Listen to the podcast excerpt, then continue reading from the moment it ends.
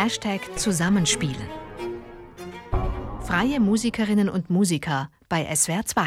Schön, dass Sie uns zuhören. Ich bin Christiane Peterlein und bei uns steht heute Kunstlied auf dem Programm. Und zwar in der Besetzung Sopran und Klavier. Wir hören ein ganz fabelhaftes Kunstlied-Duo und das sind diese beiden. Hallo, wir sind Christina Landshammer und, und Gerold Huber. Das machen wir nochmal. Was sagst du das und oder ich? Du. Hallo, wir sind Christina Landshammer und Gerold Huber. Hat ja schon fast auf Anhieb funktioniert. Naja, ist menschlich, man kann eben nicht in den Kopf des anderen hineinschauen. Aber ich kann jetzt schon verraten, auf der Bühne, in der Musik klappt das bei den beiden perfekt. Dieses sich blind verstehen, ohne Worte und ohne Augenkontakt. Ja, und das wirkt dann fast ein bisschen magisch man spürt sich automatisch. Also das ist was, was man nicht erzwingen kann. Das ist eine Energie, die man zusammen fährt und eine Welle, auf der man zusammen ähm, schwimmt, das, das muss einfach da sein. Sonst passt ein Duo nicht zusammen. Also da müssen sich zwei finden. Und ich habe das Gefühl, wir haben uns da gut gefunden und fühlen uns wohl. Und ich weiß immer, wenn Gerold da ist, dann, äh, dann muss ich nur sein und äh, er macht den Rest. es gibt sowas wie, dass man sich wohlfühlt oder dass man das richtige Timing hat, automatisch. Man kann das gar nicht erproben oder so. Das muss einfach von Anfang an klar sein, wie, wie das geatmet ist und wie das ineinander fließt, sonst wird es zu mühsam. Und dann kriegt es auch dann irgendwann mal nach einer Zeit, finde ich, einen gemeinsamen Klang. Das ist ja viel schwieriger, als wenn man ein Streichquartett hat, wo sich ein Klang finden muss, automatisch von Anfang an. Aber bei der Unterschiedlichkeit von Klavier und Gesang gibt es trotzdem irgendwann, irgendwann den Moment, wo man sagt, so, und jetzt klingt es ganz unverwechselbar und vereint sozusagen das, der, der Klavieranschlag und, und die Stimme. Das ist sehr spannend und macht sehr viel Spaß. Einen eigenen Klang haben die beiden als Duo auf jeden Fall geformt. 2016 haben sie ihre erste gemeinsame CD herausgebracht und treten gemeinsam bei den wirklich ganz renommierten Liedfestivals auf und geben Konzerte an so gefragten Adressen wie dem Boulez-Saal in Berlin, an der Bayerischen Staatsoper oder auch an der Hugo Wolf Akademie in Stuttgart. Und auch getrennt voneinander sind beide viel unterwegs, sehr gefragt. Gerold Huber ist ja schon seit mehreren Jahrzehnten einer der renommiertesten Liedpianisten überhaupt und hat sowohl den Gramophone Award als auch mehrere Echos gewonnen. Und Christina Landshammer wohnt in Stuttgart, steht aber in der ganzen Welt auf den großen Opernbühnen. München, Glyndebourne, Chicago waren schon dabei. Und sie tritt in Konzerten mit Orchestern wie dem Konzertgebau Orchest oder den New York Philharmonics auf. Also kurzum, Gerold Huber und Christina Landshammer sind Klassik-Promis. Das kann man ruhig so sagen. Und Musiker und Musikerinnen, die so bekannt sind, können es sich ja eigentlich leisten, das absolute Standardrepertoire zu spielen. Oder werden zum Teil auch dazu angehalten, bekannte Sachen zu programmieren, damit die großen Säle auch wirklich voll werden. Aber diese Art von Bequemlichkeit, die ich persönlich hinter den zahllosen Schubert-Abenden, die es so gibt, vermute, von der kann hier überhaupt nicht die Rede sein. Denn die beiden haben für unseren Podcast ein ganz spannendes Repertoire aufgenommen. Lieder von Irene Wieniawska, eine Komponistin und Sängerin, die 1880 in Brüssel geboren wurde und vor allem in Großbritannien Karriere gemacht hat. Zu Lebzeiten war sie bekannt. Eins ihrer Werke wurde sogar bei den berühmten Proms-Konzerten gespielt. Aber heute kennt man sie eigentlich nicht. Ja, und da stellt sich natürlich die Frage, was interessiert Christina Lanzhammer und Gerold Huber an dieser Musik? Also ich kannte sie tatsächlich überhaupt nicht und äh, war glücklich, das zu entdecken. Also ich liebe Debussy. Ihr Musikstil ähm, ist Claude Debussy sehr ähnlich und ich finde es einfach faszinierend, dass sie eben nicht zu den äh, Komponisten gehört, die man ausgräbt sozusagen und dann nimmt man sie auf und dann denkt man sich so, naja, jetzt hat man wieder ein Tondokument und das war es aber dann auch. Also uns hat sie in eine ziemliche Begeisterung versetzt. Ähm, es sind tolle Lieder, sind toll komponiert, äh, emotional, sehr genau aufgeschrieben und ist auf jeden Fall ein Repertoire, was wir in Zukunft nicht mehr weglegen werden. Also äh, man sieht dran, wie groß und wie wichtig das französische Repertoire ist, wenn es also, sagen wir mal, völlig unbekannte Komponisten oder Komponistinnen gibt mit dieser Qualität. Das man also irgendwie äh, in meinem hohen Alter von 50 Jahren erst erste Mal in, äh, vor zu Gesicht kriegt. Und es ist, ich würde sagen, ein Debussy Light. Es ist nicht, ähm, nicht zu komplex, nicht zu kompliziert. Es ist wunderbar aus dem Ärmel geschüttelt, so fühlt es sich an. Genialisch, auch in einer gewissen Weise, wie wenn Sie ähm, in einer Stunde ein, zwei Lieder schreiben könnte. Und es, es, äh, sie funktionieren großartig, ich glaube auch für einen Sänger genauso virtuos wie für einen Pianisten. Also es ist wirklich eine Bereicherung für mich. Ja, plus es ist Butter in der Kehle, also es ist wirklich gut gesetzt. Mhm. Ähm, also man fühlt sich rundum wohl.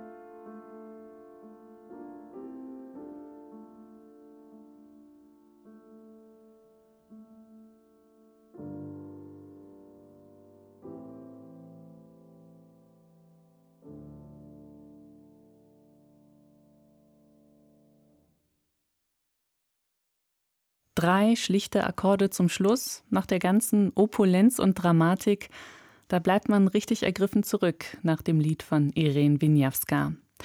Gerold Huber und Christina Lanzhammer haben diese wunderschönen Lieder für uns aufgenommen. Das vierte hören wir gleich. Und davor noch zwei Liebeserklärungen, von jedem Duo-Mitglied eine an seine bzw. ihre Herzensgattung. Das Lied ist äh, für mich das höchste der Gefühle. Da geht es mir am allerbesten. Da kann man in einer Ähnlichkeit zusammenarbeiten und die Musik genießen. Man kann genau sein, man kann kreativ sein, man kann sich hineinwerfen, man kann sich tragen lassen. Bei Lied ist einfach alles möglich. Lied ist ja eine, sagen wir mal, eine sehr spezielle Form der Kammermusik. Man kann das also die vokale Kammermusik nennen. Und das Schöne daran ist, dass es sehr solistisch ausgearbeitet ist, jetzt nicht nur im Vor- und Nachspiel und Zwischenspiel, sondern überhaupt und eine unglaubliche Freiheit äh, hat und eine unglaubliche Fantasie braucht, das adäquat umzusetzen und zu gestalten.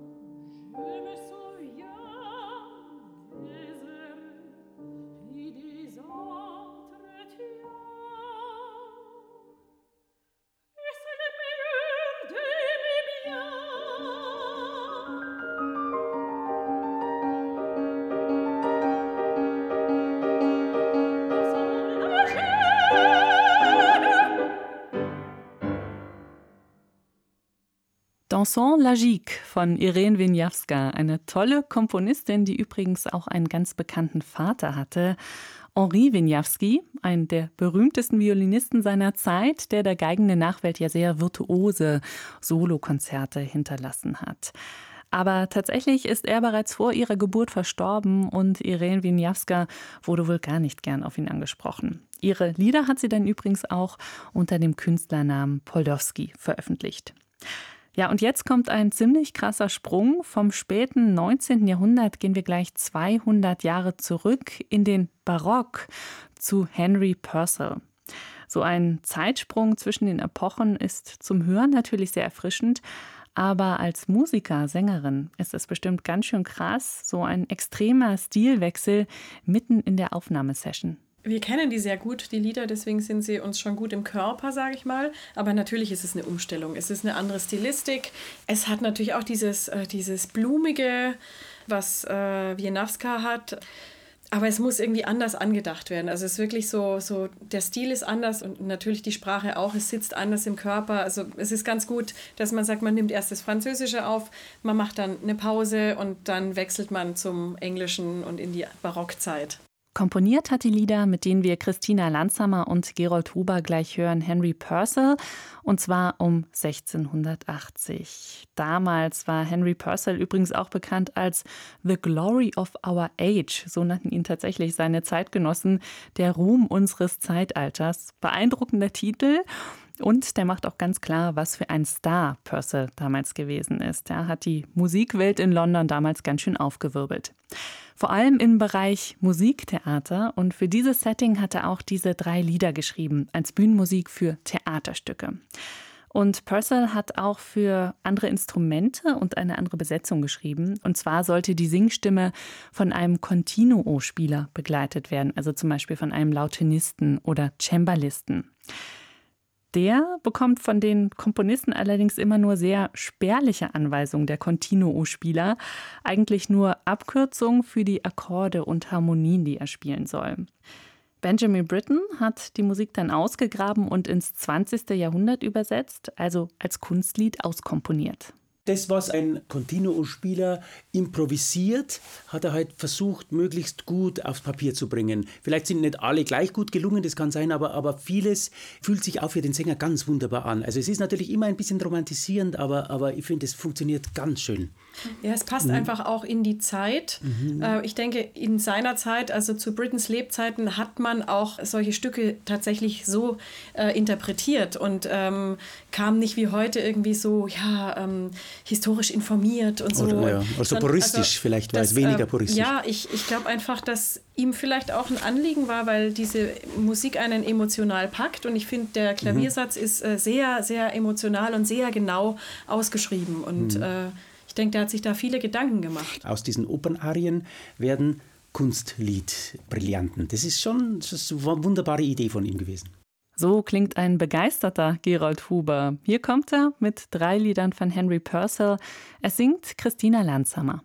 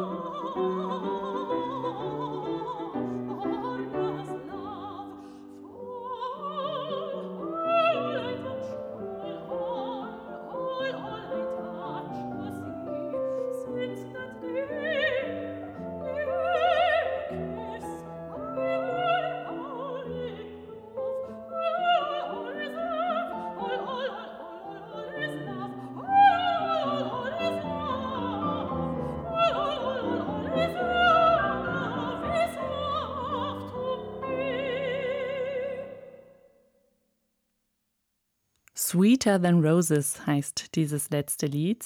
Darin geht es um die Wirkung, die ein einzelner Kuss auf den ganzen Körper haben kann. Und es ist übrigens das Lieblingslied aus dieser Gruppe, sowohl von Gerold Huber als auch von Christina Lanzhammer. Aufgenommen hat das Duo alle Lieder für unseren Podcast Zusammenspielen im Funkstudio Stuttgart im Mai 2020. Nächste Woche geht es dann weiter mit unseren Studioproduktionen mit freien Musikerinnen und Musikern und zwar mit dem Barockensemble Der Musikalische Garten. Bis dahin tschüss, ich bin Christiane Peterlein. Machen Sie es gut. Ein Podcast von swr2.de